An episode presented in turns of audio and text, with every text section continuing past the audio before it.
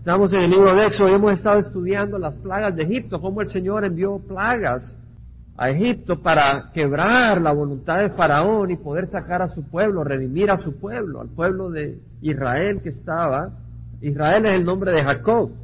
El nombre de Israel quiere decir el que, contiende, el que contiende con Dios. Israel, él quiere decir Dios, el que contiende con Dios, porque Jacob contendió con el ángel del Señor. Cuando eh, se iba a enfrentar con su hermano Esaú, tenía miedo y estaba yendo en camino y en el río Jaboc, ahí se le apareció al ángel del Señor, que no es más que el Señor Dios, se le apareció en una teofanía que se le llama, Dios apareciéndose en forma de hombre. Y, luchó con, con Jacob, por supuesto no podía haber acabado, pero estaba mostrando Jacob luchando con el ángel y dice, no te dejo ir hasta que me des una bendición.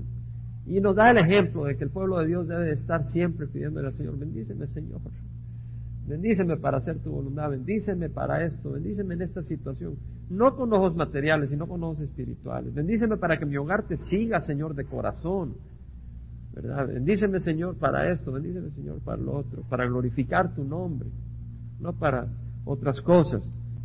Entonces el Señor estaba mandando plagas y mandó primero la plaga de sangre, o sea que el agua del río Nilo se convirtió en sangre. Y después salieron ranas de ahí en la segunda plaga. Y en la tercera plaga salieron eh, las piojos, ¿verdad? Y siempre Aarón con su vara.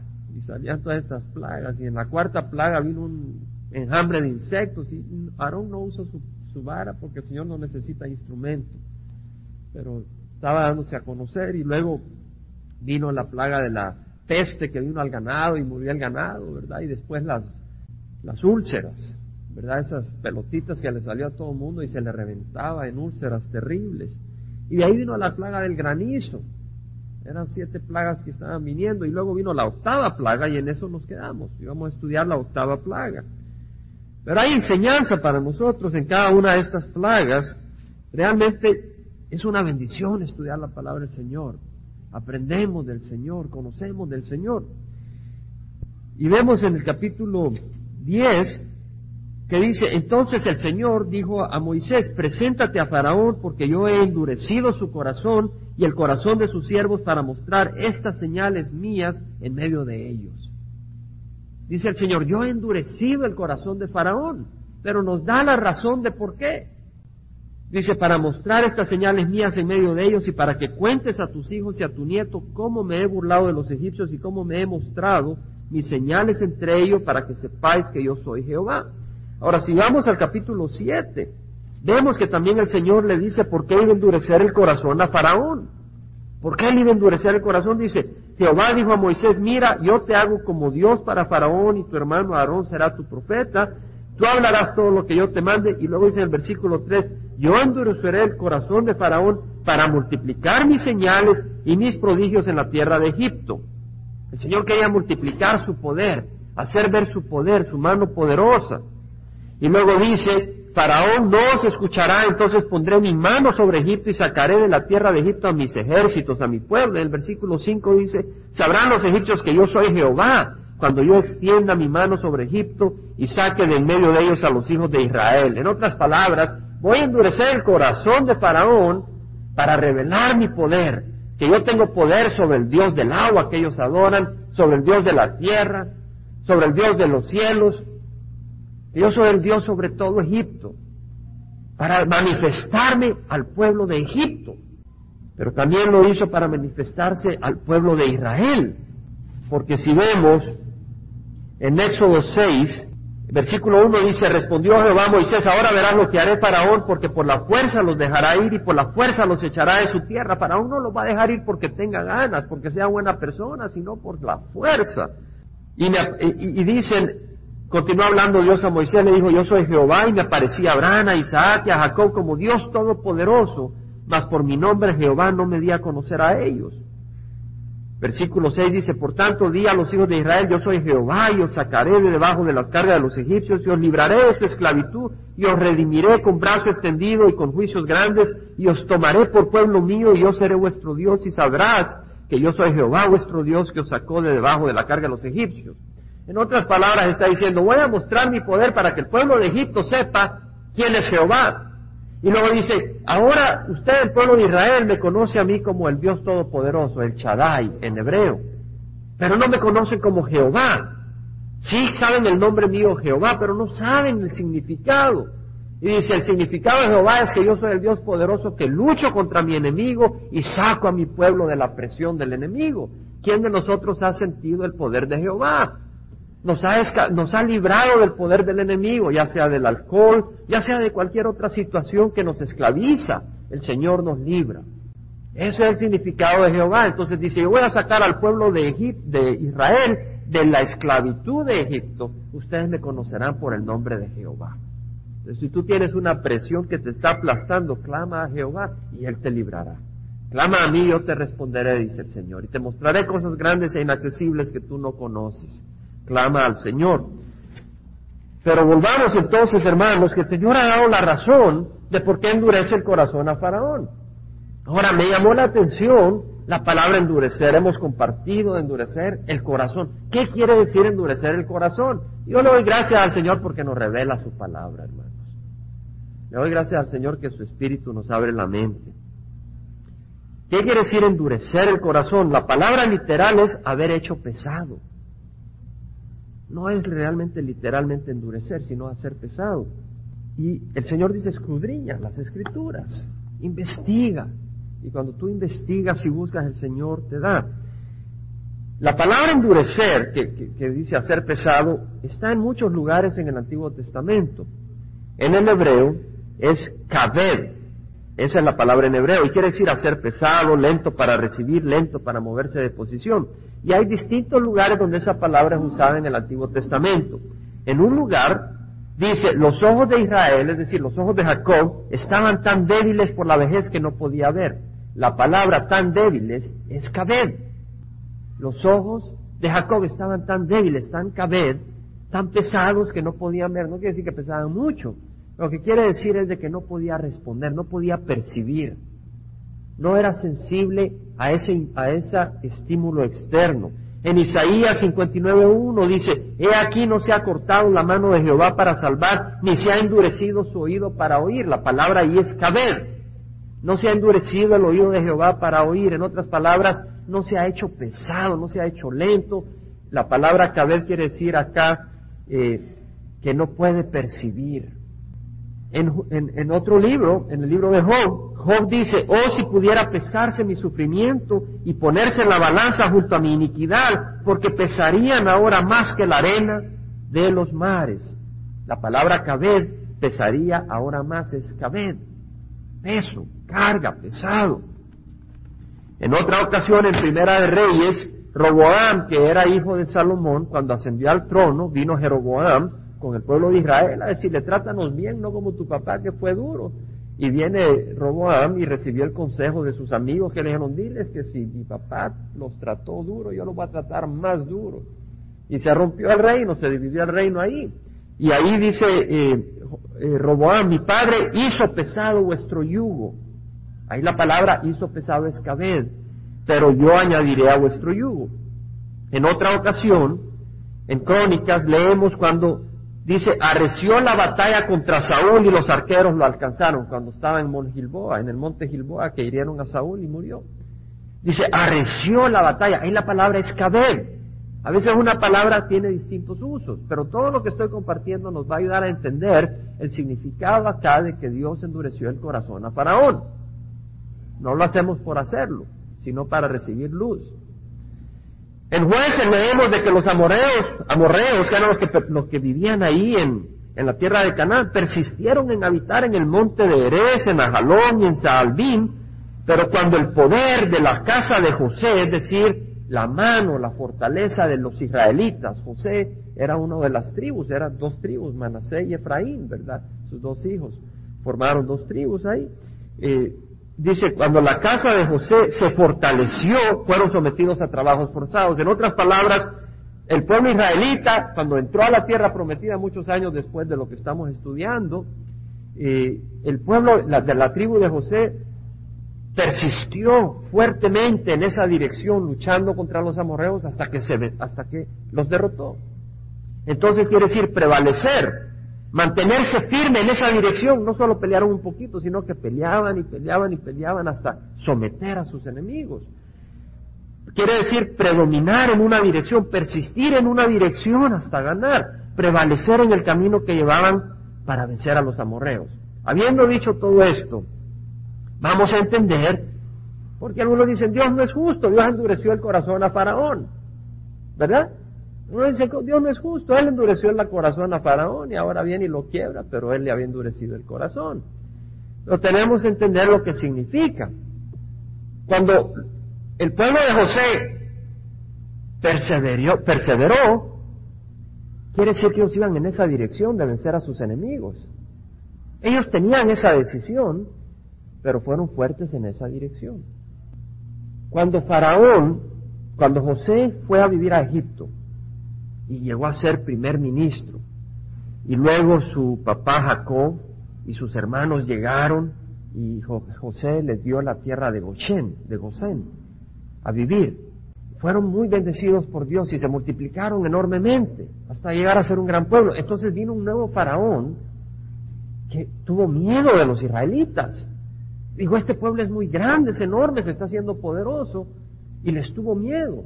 Dijo, los voy a oprimir, los voy a esclavizar. Ahora, ¿qué le habían hecho los israelitas a Egipto?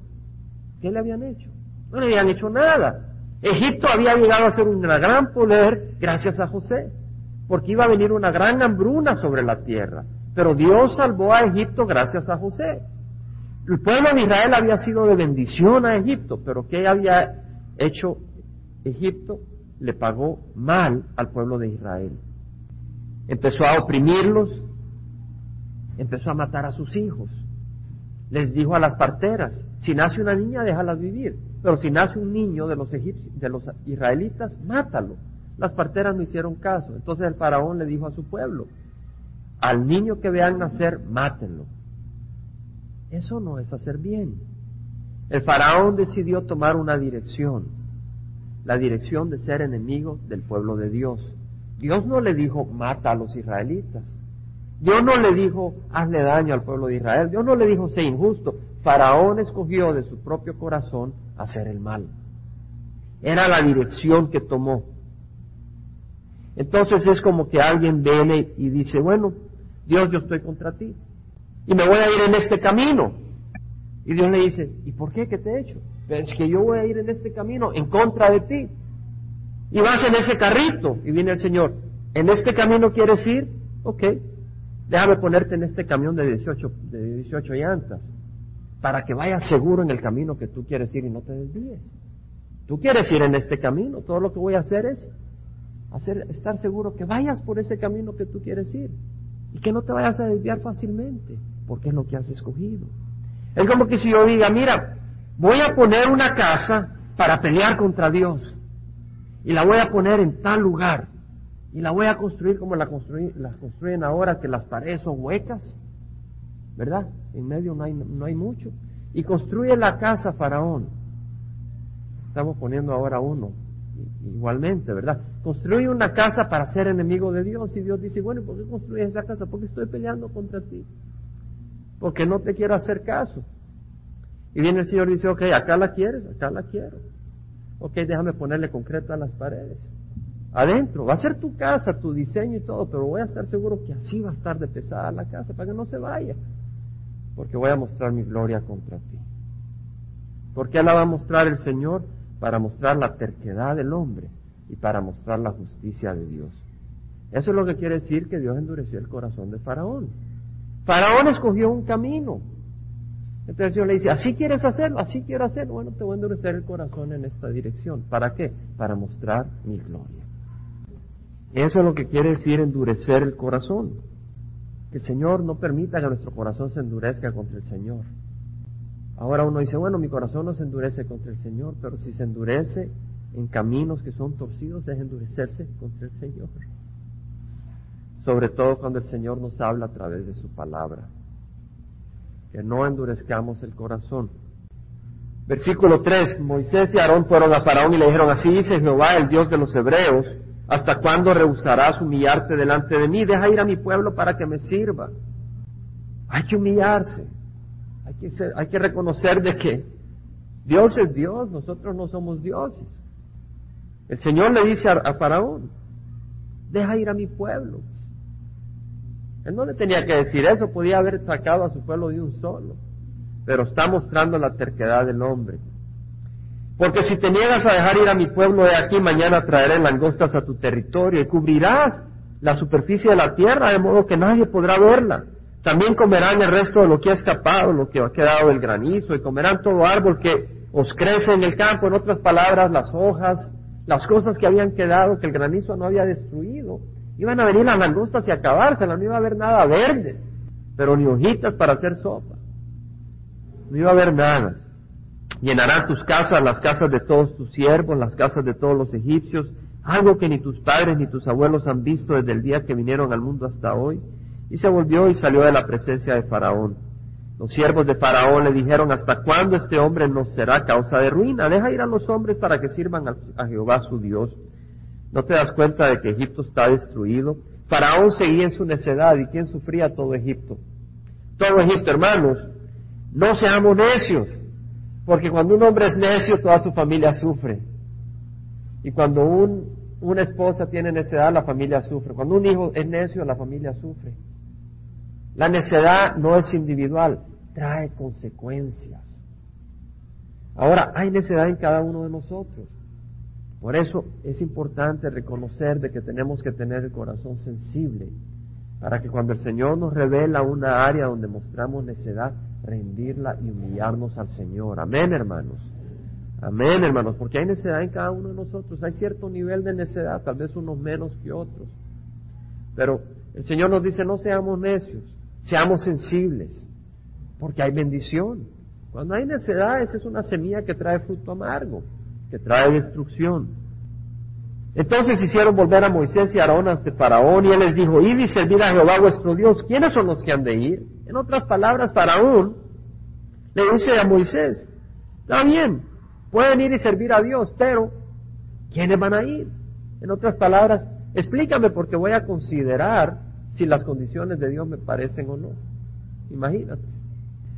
Moisés respondió, iremos con nuestros jóvenes y nuestros ancianos, con nuestros hijos y nuestras hijas, con nuestras ovejas y nuestras vacas, iremos porque hemos de celebrar una fiesta solemne a Jehová. Es como que si nosotros digamos, Señor, te voy a servir, pero ¿cuáles son las condiciones?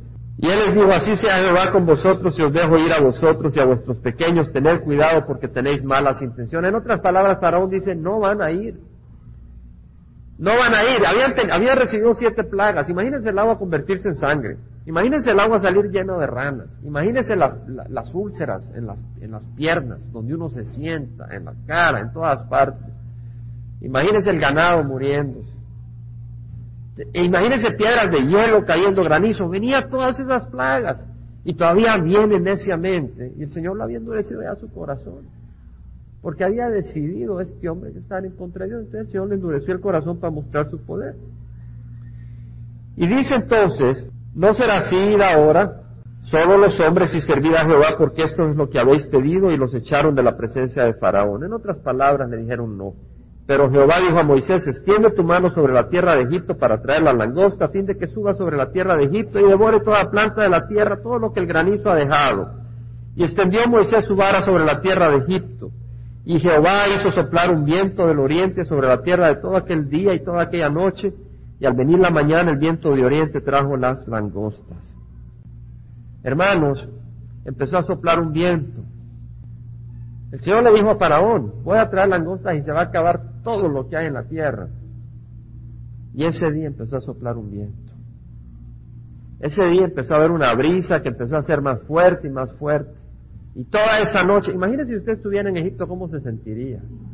Habiendo visto toda la ira del Señor a través de plagas, y de repente viene un viento que empieza a azotar las palmeras quebrando. El viento era un presagio del juicio de Dios, hermanos. El viento era un símbolo, era una muestra de que el Señor iba a enviar su juicio el día siguiente. Y dice, hermanos, que subieron las langostas sobre la tierra de Egipto y se sentaron en todo el territorio de Egipto y eran muy numerosas. Nunca había habido tanta langosta como entonces ni las habrá después. Porque cubrieron la faz de toda la tierra y la tierra se oscureció. Imagínense, se oscureció de tanta langosta. Estas no son las langostas que se comen en, en Red Lobster. Estas son las langostas que se vuelan las plantas. Y se comieron toda planta de la tierra y todo el fruto de los árboles que el granizo había dejado. Así que nada verde quedó en todo árbol o planta del campo por toda la tierra de Egipto. Faraón llamó apresuradamente a Moisés y a Aarón y le dijo, pecado contra Jehová vuestro Dios y contra vosotros. No era arrepentimiento, era remordimiento. Y Moisés salió de la presencia de Faraón y oró a Jehová. Y Jehová cambió el viento en un viento occidental muy fuerte que se llevó las langostas y las arrojó al mar rojo ni una langosta quedó en todo el territorio de Egipto, pero Jehová endureció el corazón de, Faraón y éste no dejó ir a los hijos de Israel. Todo esto está muy interesante, pero ¿cómo lo aplicamos a nuestra vida el día de hoy, hermanos? Primeramente, el Señor nos habla que no endurezcamos el corazón a las cosas del Señor, que seamos sensibles. Amén, hermanos. Pero también a mí me habla muy poderosamente en otra área. Cuando yo estaba leyendo esto, hubo algo que caló mis huesos, el viento. El viento que empezó a azotar ese, ese día y toda la noche. Me impresioné. Empecé a imaginarme estando en Egipto y después de haber visto el agua convertirse en sangre, después de haber visto a la tierra llena de piojos que lo picaban a medio mundo y a los animales y las ranas y todo eso, saber que viene la ira de Dios y empezar a oír el viento. No ver la ira, pero empezar a oír el viento. ¡Wow! Y yo creo, hermanos, que el viento del Señor sopla hoy para la ira de Dios que viene pronto. El viento de Dios está soplando hoy, hermanos, para la ira de Dios que viene pronto. Estoy convencido. Y si no, júzguelo usted, vamos a leer algunas escrituras que nos hablan sobre eso. El viento de Dios está soplando hoy para la ira de Dios que viene pronto. Ahora no sean como los que se burlaban en el tiempo de Pedro y ¿dónde está la señal de su, de su venida? Desde los tiempos antiguos de nuestros padres. Y bla, bla, bla, que le decían a Pedro, dice, no tomes en vano la paciencia del Señor. Estamos en los últimos días. Ahora usted me puede decir, hermano, ¿está seguro que el Señor no viene en menos de 70 años? Bueno, no puedo decir. Pero yo creo que el Señor viene muy pronto. Pero sabes, yo no voy a vivir 70 años, así que yo estoy en mis últimos días. Y tú no vas a vivir más de 100 años, así que tú estás en los últimos días. Porque cuando se acabe tu vida, se acabaron tus días, ya sea que haya venido el Señor o no. Y tienes que darle cuenta al Señor si no le conoces. Entonces en Mateo, hermanos, rápidamente vamos a ir en algunos versículos. El Señor Jesucristo en el capítulo 24 vemos que está hablando con sus discípulos sobre la venida del Señor en los últimos días. Porque cuando Jesús salió del templo se le acercaron los discípulos para hacerle ver los edificios del templo, grandes, enormes, maravillosos. Y él les dijo, veis todo esto, en verdad os digo, no quedará aquí piedra sobre piedra que no sea derribada. Edificios de 60 metros de alto, tremendos edificios del templo, enormes. Pero respondió Jesús, Mateo 24, 4, mira que nadie os engañe porque muchos vendrán en mi nombre diciendo, yo soy el Cristo y engañarán a muchos. Mire versículo 5, muchos vendrán en mi nombre diciendo yo soy el Cristo y engañarán a muchos hermanos, muchos han venido en el nombre de Jesucristo. Cristo quiere decir ungido, ungido del Señor. Mohammed, en español es Mahoma, vino diciendo que él era el ungido de Dios, el nuevo profeta que Dios había levantado. ¿Y cuántos musulmanes hay en el mundo? Millones. Usted sabe que en Inglaterra lo que está haciendo, los musulmanes están comprando iglesias muertas, edificios de iglesias que han muerto, que no tienen al Señor, que se quedaron en religión vacía y los están convirtiendo en templos para alabar a su Dios. En los Estados Unidos la religión islámica está aumentando, incrementando en tamaño. Muchas personas americanas y algunos hispanos se están haciendo musulmanes siguiendo a un profeta falso que dice, yo soy el nuevo ungido, Mahoma. ¿Y qué de José Smith? Que dice, yo soy el ungido del Señor, yo he tenido una nueva revelación y tenemos la iglesia que enseña de que nosotros vamos a llegar a ser dioses. En nombre de Dios habla siendo el ungido del Señor supuestamente. ¿Y cuántos hay en el mundo que están siguiendo el mormonismo? Ahora en México está creciendo el mormonismo tremendamente.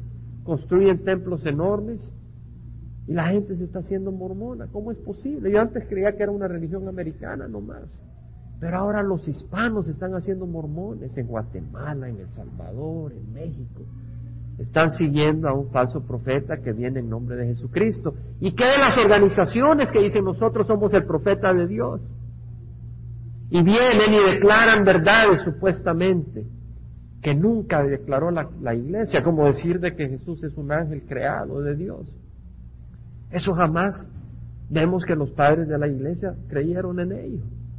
Un falso profeta, ¿por qué? Porque vienen en el nombre de Jesús, diciendo somos ungidos de Dios, nosotros somos el profeta de Dios en el mundo para guiarte a toda verdad, dicen. Están tomando el puesto del Señor, pero están enseñando doctrinas que no están de acuerdo a las escrituras.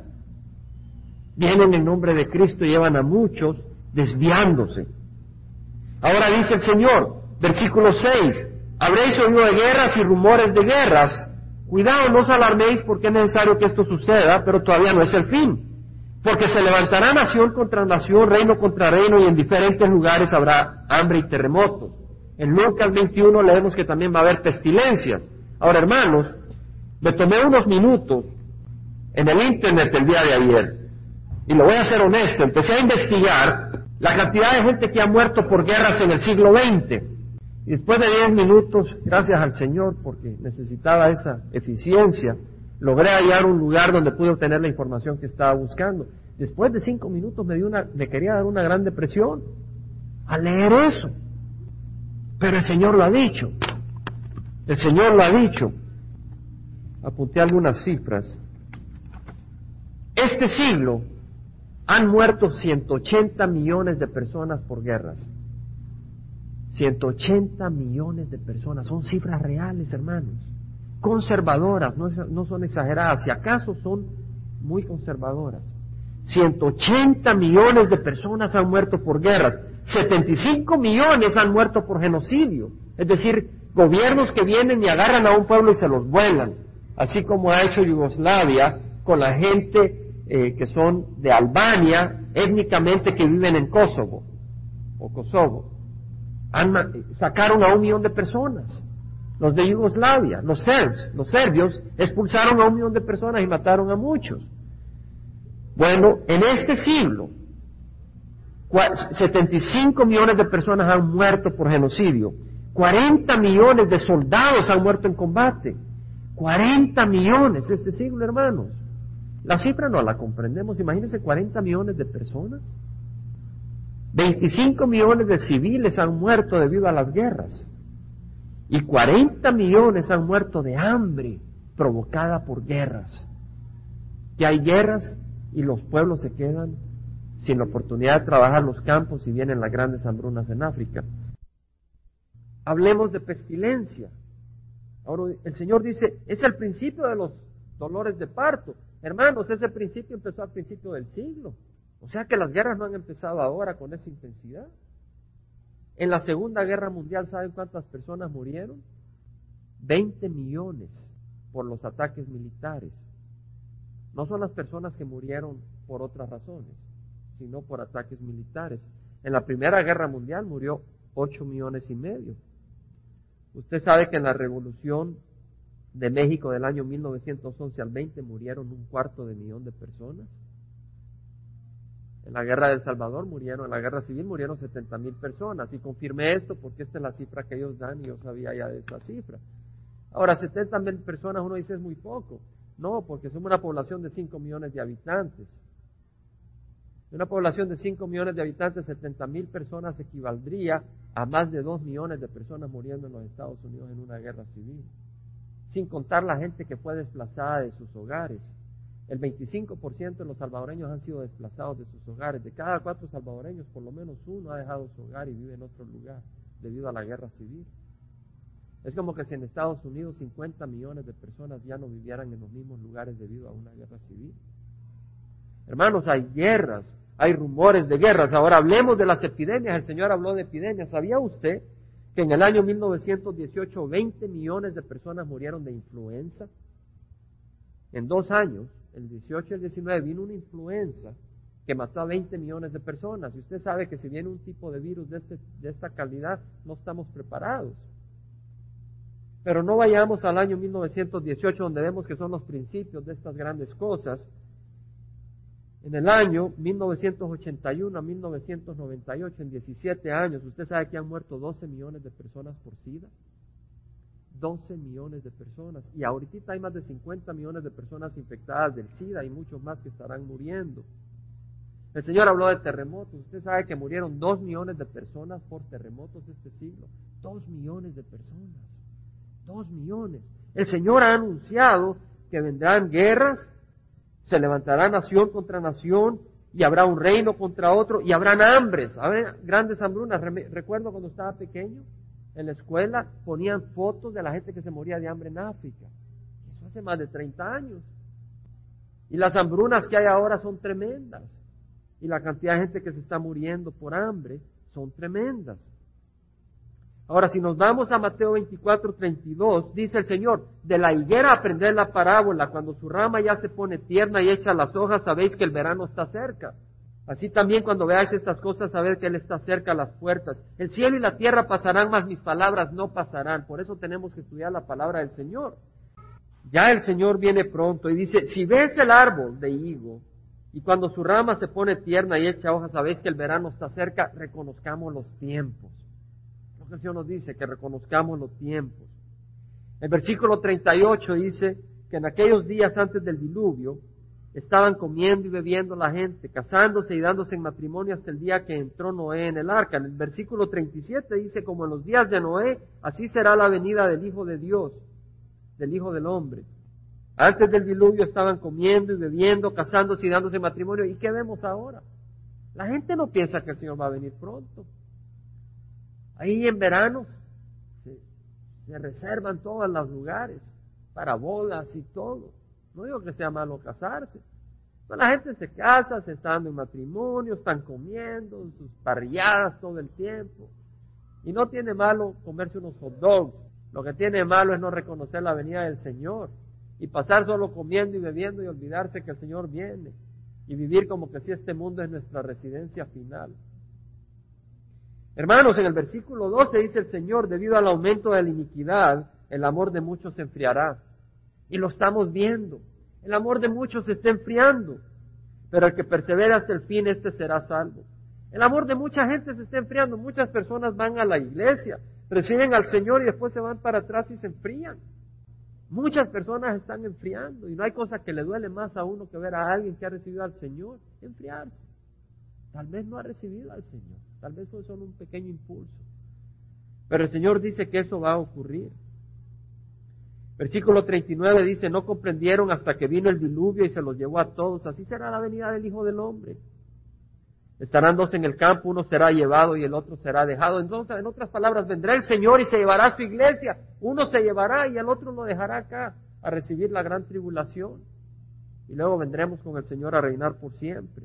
Estarán dos en el campo, uno será llevado, y el otro dejado. Dos mujeres estarán moliendo en el molino, una será llevada y la otra será dejada velad porque no sabéis el día que vuestro Señor viene. Debemos de estar listos. Si vamos a la segunda de Timoteo nos habla el carácter de las personas en los últimos días y podemos ver que estamos en esa época, hermanos. Segunda de Timoteo, capítulo 3. Pero debes saber esto, que en los últimos días vendrán tiempos difíciles. En los últimos días vienen tiempos difíciles, los hombres serán amadores de sí mismos, Hermanos, se refleja esto el tiempo en que vivimos. Refleja los tiempos que vivimos. Encienda la televisión. ¿Qué es lo que promueve la, televisión? Que uno viva para sí mismo. Los hombres serán amadores de sí mismos, ávaros, jactanciosos, buscapleitos, soberbios. La soberbia que uno ve ahora en el mundo. Primero tenemos soberbia, pero hay una soberbia en el mundo tremenda, hermanos mayor de la que nosotros traemos de Latinoamérica. Yo cuando veo la soberbia que hay en Estados Unidos me, impresiono, pero también refleja parte de la soberbia que tenemos. Blasfemos, la gente ya no honra al Señor. Ya habla lo que quiera del Señor. Desobedientes a los padres. Hay una desobediencia en, los, en la niñez de Estados Unidos que se ha convertido en un líder en estas áreas, desgraciadamente. ingratos, irreverentes, sin amor, implacables, calumniadores, desenfrenados. Desenfrenados, ¿qué pasó en Colorado, hermano? ¿Qué pasó en Georgia? Salvajes, aborrecedores de lo bueno. Estamos viendo un desenfreno, un salvajismo en muchos niños. Acaba de ocurrir actos de salvajismo en Israel. Y se quejaron diciendo, esto es terrible, nunca había ocurrido esto. Y dijeron, tiene que ver con los programas que vemos de Estados Unidos. Así dijeron. Y es que es cierto, los programas de vídeo, la televisión, es pura basura, hermanos. No se llene de esa basura. Si usted se llena la mente de los programas de televisión actual, ¿qué vamos a esperar que salga de nuestra manera de pensar? Vamos a ser moldeados por eso. Pero está aquí traidores, impetuosos, envanecidos, Ahora los hombres se preocupan por su, apariencia más que las mujeres, hermanos. Envanecidos, vanidad. Los muchachos se preocupan tanto como las muchachas por su apariencia. No todos, no todos. Siempre aprendiendo, pero que nunca pueden llegar al pleno conocimiento de la verdad. Y no son los muchachos, también los viejos. Ya llegan a 45, 50 y se compran un convertible y se andan fijando en el que nos volteen a ver. Vanidad de vanidades. Viviendo para nada, hermanos. Viviendo para nada porque se acaba la vida y ¿qué le presentas al Señor? No, eso hasta que muera voy a ver qué hago. Y cuando mueras, ¿qué vas a hacer? Vas a ir al infierno. ¿Y por qué me voy al infierno? Porque Jesús vino al mundo. Sangró en una cruz. Y dijo, venid a mí los que estás cansados y cargados y yo te haré descansar. Y dice, tienes el reino de los cielos abierto. Si alguno desea venir después de mí, niéguese a sí mismo, tome su cruz cada día y sígame, porque el que quiera salvar su vida la perderá. Pero el que la pierda por mí la salvará. El Señor dice, deja la vida de este mundo, sígueme y te daré el reino de los cielos. Y te llamaré hijo mío. A los que le recibieron en su corazón les dio el derecho de ser llamados hijos de Dios. Entonces el Señor, Dios mandó a su hijo a sangrar a la cruz y tú dices, no me importa, yo vivo para mí. Cuando muera veo qué hago y te mueres, vas a ver la gloria del Señor y vas a decir, te desprecié Señor. No te sorprendas si vas al infierno entonces. Es más, no vas a poder quejarte. Has despreciado al Señor Jesucristo. Estamos en los últimos días en Tesalonicenses. Primera de Tesalonicenses, hermanos, estamos en los últimos días. En Primera de Tesalonicenses, capítulo 5, versículo 4. Vosotros, hermanos, no estáis en tinieblas para que el día os sorprenda como ladrón. Hermanos, usted sabe que la guerra, los Balkan Wars, la guerra donde está ocurriendo en Kosovo, usted sabe que ahí empezó la Primera Guerra Mundial. Ahí se arrancó la chispa de la Primera Guerra Mundial y tuvo impacto en la Segunda Guerra Mundial. Y usted sabe que ahora que las Naciones Unidas han mandado sus grupos armados para mantener orden, Usted sabe que la Unión Soviética mandó sus soldados y no le hicieron caso al gobierno y se metieron en contra de la, dirección del, gobierno de la Unión Soviética. Y se metieron antes de tiempo sin escuchar el, acuerdo que tenían con las Naciones Unidas. Ese lugar es explosivo. Mire lo que dice el Señor en 1 Tesalonicenses, versículo 2, 5, 2. Vosotros mismos sabéis perfectamente que el día del Señor vendrá así como un ladrón en la noche que cuando están diciendo paz y seguridad, paz en Kosovo, entonces la destrucción vendrá sobre ellos repentinamente. Como dolores de alumbramiento a una mujer que esté encinta y no escaparán. Son como dolores de parto. Los que hemos asistido a esposas en parto, sabemos que esos dolores empiezan, pero de ahí se van haciendo más pronto y córrele al hospital porque si no, no llegas. Y así, cuando se vuelva a hacer más, más rápido, no te va a dar tiempo. Y si te mueres en el freeway, ¿a dónde vas a ir? No tienes que esperar a que se hagan más frecuentes los dolores de parto. Si te quedas en el freeway, ahí te quedaste, aunque los dolores de parto todavía no empiecen. Versículo 4, mas vosotros hermanos no estáis en tinieblas para que el día os sorprenda como ladrón, porque todos vosotros sois hijos de luz. Gloria al Señor. ¿Cómo nos está llamando Dios en las escrituras acá, hermanos? Qué nombre más hermoso. Gloria al Señor. ¿Les gusta mi hermano? A mí me gusta mucho. Pero ¿qué éramos, hermanos? Hijos de la oscuridad. Eso éramos. Y eso somos si no tenemos a Cristo, que es la luz del mundo. Lámpara a mis pies es tu palabra, luz a mi camino. Por tanto, no durmamos como los demás. Oh, a mí me gusta una siesta. Después de una comidita que me hace mi esposo una siesta es muy sabroso. Pero hermanos, tengamos cuidado de no dormirnos en las cosas del Señor. De vivir como que si no son los últimos días.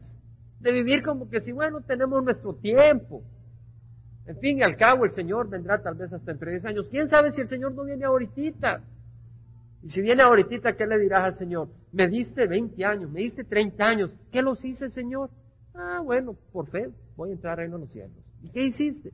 Por fe voy a entrar al reino de los cielos. Gloria a Dios, pero ¿qué hiciste?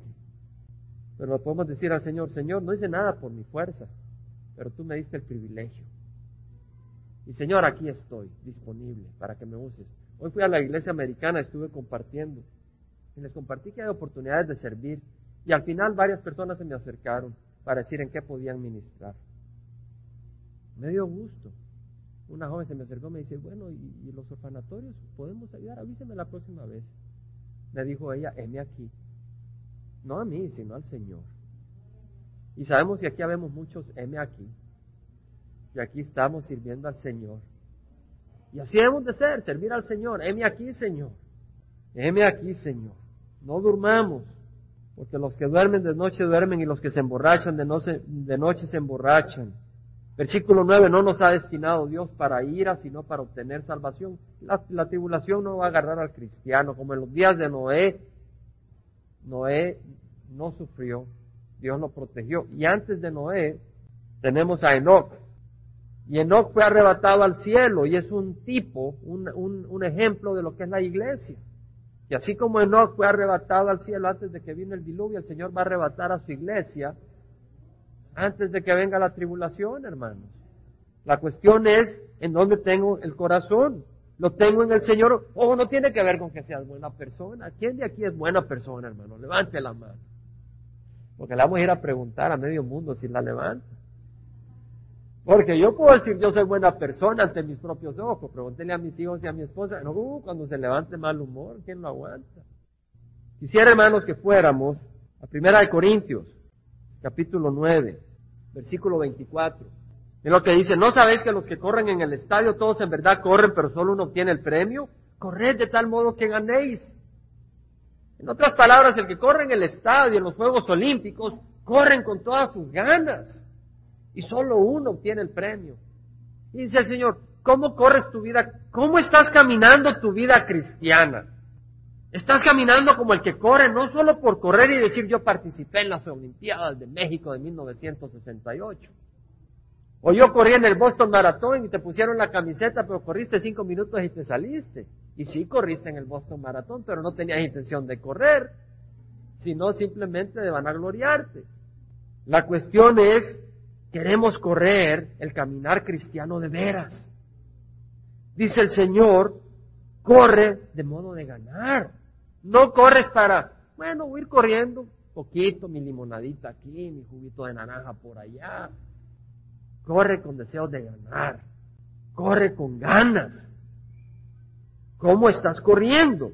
Versículo 25 dice, todo el que compite en los juegos se abstiene de todo. No un taquito más, no, no te puedes comer un taquito más porque tienes que correr. El que compite en los juegos se abstiene de todo. Ellos lo hacen para recibir una corona corruptible, pero nosotros un incorruptible. Imagínense los que juegan en las Olimpiadas. Ahí se entrenan por 10 años, 15 años. Y los escogen y van y juegan en las Olimpiadas y corren por ganarse una medalla de oro. Al fin y al cabo se va a derretir. Y el Señor dice, corre para ganar un premio incorruptible. ¿Cuál es el tesoro que vas a ganar? ¿Una corona? ¿Sabes qué? La corona le pertenece a Jesús. El mejor tesoro es la sonrisa de Jesús y su amistad. Estar en el reino de los cielos y estar sentado a la par de Jesús y Él sonriéndote como tu amigo. Y saber que tienes toda la eternidad para gozar a la par de Jesús. ¿Qué mejor tesoro? Gloria al Señor. Corramos para ganar esa corona, ya la tenemos por Cristo Jesús. Pero qué hermoso poder darle al Señor una sonrisa muy grande porque hemos trabajado para servirle con gozo. Porque le servimos porque le amamos, no para ganar nuestra salvación. Eso es como robarle el precio a la sangre de Cristo. Cristo sangró en la cruz, Su sangre tiene precio precioso para rescatarnos del pecado. Pero corremos, le servimos, ¿por qué? Porque le amamos a Jesús. Nos ha dejado sin aire el gozo de saber que Él ha muerto por nosotros y nos ama y nos acepta tal como somos. Y por eso queremos servirle y queremos correr. Dice Pablo, yo de esta manera corro, no como sin tener meta. Tenemos regalos espirituales. Tienes un regalo espiritual. ¿Cuál es tu regalo espiritual? Puedes que tenga varios. El Señor dice que derrama su Espíritu Santo sobre su pueblo y viene con ese regalo, regalos espirituales, dones espirituales. ¿Cómo los estás usando? ¿Los estás usando con una meta? ¿Servir al Señor? ¿O los estás usando caprichosamente, sin pensar, sin disciplinar tu vida para servir al Señor? Corremos como que tenemos una meta o no tenemos una. Estamos corriendo por aquí, por allá. Corre teniendo una meta. Dice, de esta manera peleo no como dando golpes al aire, sino que golpeo mi cuerpo y lo hago mi esclavo. No quiere decir que Pablo agarró una, un látigo y se empezó a golpear el cuerpo. Pero quiere decir que no dejaba que su cuerpo estuviera controlando su vida, sino que dejó que su cuerpo estuviera bajo el control del Espíritu Santo. Golpeo mi cuerpo y lo hago mi esclavo, no sea que habiendo predicado a otros yo mismo sea descalificado. Hermanos, no, no, no nos dejemos dirigir por el cuerpo, pero dejemos que nuestro cuerpo sea dirigido por el Espíritu Santo, para que nuestras manos sean las manos de Cristo para otros, nuestras palabras sean las palabras de Cristo para otros, y no que nosotros seamos esclavos de nuestro propio cuerpo. Corramos, hermanos, en Hebreos 12 y nos paramos. En, en, Hebreos 12 dice el Señor, puesto que tenemos alrededor nuestro gran nube de testigos, todos esos grandes héroes que han dado sus vidas y han caminado por fe, quitémonos todo peso y el pecado que nos envuelve. Despojémonos del peso, de la envidia, de la amargura, de los celos, del odio, de la idolatría, Quitémonos todo ese peso. Y si no podemos, vengamos al Señor y digámosle, quítanos, Señor, este peso. Yo no puedo, Señor. Córtalo, Señor. Quitémonos todo peso y el pecado que tan fácilmente nos envuelve. ¿Cómo nos envuelve el pecado, hermanos? Fácilmente. Fácilmente. Hermanos, tenemos que estar día a día a los pies de Jesús. Porque el pecado nos envuelve fácilmente. Ahora, si viene el enemigo y viene y ve alrededor nuestro y nos va dando una vueltecita con un lazo. Nosotros bien tranquilos nos echamos una siestecita. Viene y va con otra vuelta. ¿Qué te pasa? Es más difícil desenvolverte. Hermanos, el pecado nos envuelve. Tenemos que estar buscando al Señor y pidiéndole al Señor que nos perdone y pidiendo al Señor que nos dé fuerza para caminar en sus caminos. Corramos con paciencia Necesitamos paciencia, bienaventurado el hombre que persevera bajo la prueba, porque una vez aprobado recibirá la corona de vida que Dios ha prometido a los que le aman. ¿Quieres correr con paciencia? Necesitas amar a Dios. Necesitas pedirle al Señor fortaleza para correr con paciencia. De nuevo es una carrera, la carrera que tenemos por delante. Hermanos, pero cuando te golpean no es fácil, ¿cierto? El Señor dice que no mostremos enojo y odio a nuestros enemigos, enojo, enojo divino, sí, hay momentos donde podemos mostrar un enojo divino. Pero si viene alguien y te da una bofetada, es difícil perdonar, ¿cierto hermano? Es difícil.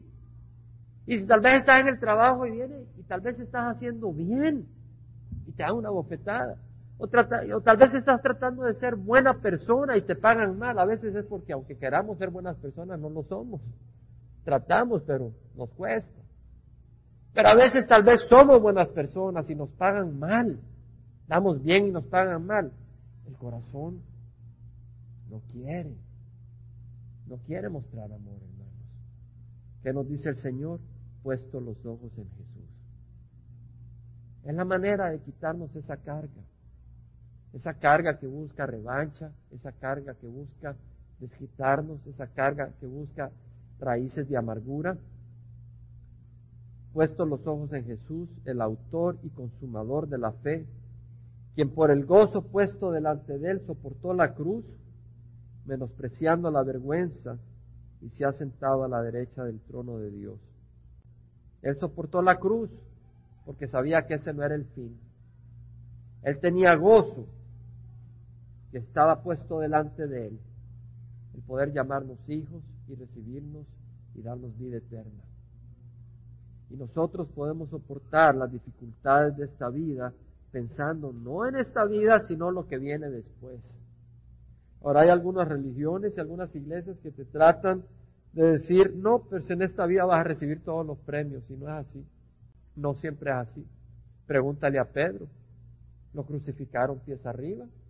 Pregúntale a Pablo, le cortaron la cabeza. Y lee en el libro de Hebreos capítulo 11 aquellos que anduvieron de aquí para allá, que murieron a espada, fueron aserrados, fueron apedreados, destituidos, afligidos, maltratados. Padre Santo, sentimos los vientos, Señor, del juicio que viene, Señor. Oímos el viento y vemos el viento del juicio que viene, la rebeldía en la juventud, la maldad, Señor, el mundo uniéndose, Europa eh, eh, saliendo como una gran potencia, tal como dice la Biblia en el libro de, en los libros proféticos, en el libro de Daniel de, de por sí. Señor, este, estas naciones que se están uniendo y se están convirtiendo en un poderío, el hombre siendo menos reverente a Dios, donde el Evangelio ya se ha predicado y ahora es ignorado, Señor. El Evangelio yendo por todos los extremos del mundo, como tú has dicho, este Evangelio irá por todas las tierras. El pueblo de Israel regresando a su tierra, tal como tú lo prometiste en el libro de Ezequiel, Señor. Todas las señales, Señor, están alrededor nuestro. Y Señor, y si nos morimos hoy, Señor, ya llegó nuestro último día. Padre, yo te ruego que vivamos entendiendo que estamos en los últimos días. A los jóvenes que están estudiando y aquí están en este servicio, son sus últimos días, no son eternos. Y los mayores, son nuestros últimos días, tenemos que vivir haciendo todo para la honra y la gloria del Señor. Señor, ayúdanos. Padre, te lo pedimos en nombre de Cristo Jesús. Señor, que vivamos no con miedo, pero con gozo de que te conocemos, que te vivimos en los últimos días y tenemos la oportunidad de compartir tu amor con otras personas y hacerles ver de que hay esperanza. Señor, que vivimos en los últimos días, pero tenemos la respuesta y somos hijos del Dios viviente. Vivimos en los últimos días, pero como dijiste tú, Señor, todo el que cree en mí, aunque muera, vivirá, y el que vive y cree en mí, no morirá jamás. En otras palabras, nuestra vida va y va y va de gloria en gloria en la presencia del Señor. No para atrás, sino para adelante. Gracias, Señor. Fortalece a tu pueblo. Padre, que esta palabra, Señor, produzca fruto en cada corazón aquí presente. Transforme nuestras vidas, Señor. Nos dé una pasión por ti, Señor. Amor por ti. Padre, te rogamos por amor por ti. En nombre de Cristo Jesús. Padre, que la gracia de nuestro Señor Jesucristo, el amor del Padre y la comunión del Espíritu Santo vaya con cada uno de nosotros. Amén.